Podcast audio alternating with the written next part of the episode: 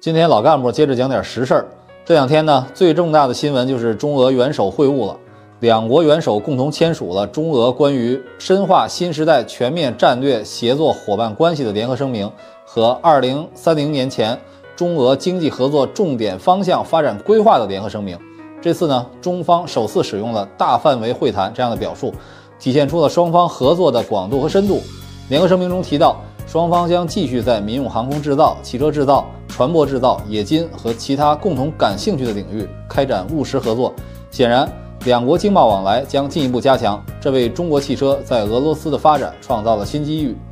以前一提到中俄合作，我们所了解的主要是能源、军事和轻工等领域。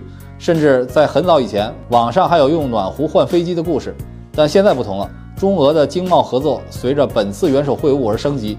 联合声明中也提到了八个重点方向。就汽车来说，相比于欧美等成熟市场，俄罗斯市场被认为具备一定的发展潜力。但是，自从去年俄乌冲突爆发以来，俄罗斯车市遭遇了销量腰斩。冲突前，俄罗斯市场能够在全世界排前十。但是俄罗斯2022年乘用车与轻型商用车销量为68.737万辆，同比下跌58.8%。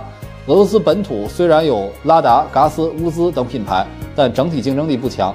同时，不同于纯依赖进口的小国汽车市场，俄罗斯汽车主要在本土生产并直接销售，严重依赖以法国为首的欧洲国家零部件供应。因此，在面对欧盟多轮制裁以及欧洲整车企业陆续宣布退出俄罗斯市场之后，俄罗斯的汽车生产经历了严重的供应链断裂危机。近日就有传言，中国高端汽车品牌有可能接手奔驰在俄罗斯的工厂。中国品牌杀入俄罗斯市场，已经成为了未来中国汽车海外发展的重要组成部分。毕竟，俄罗斯本身的汽车工业并不发达，特别是欧美汽车品牌的退出，留下了很多的真空地带，急需中国品牌的补充。同时，在供应链上也需要中国车企的重建，服务水平也需要进一步的完善。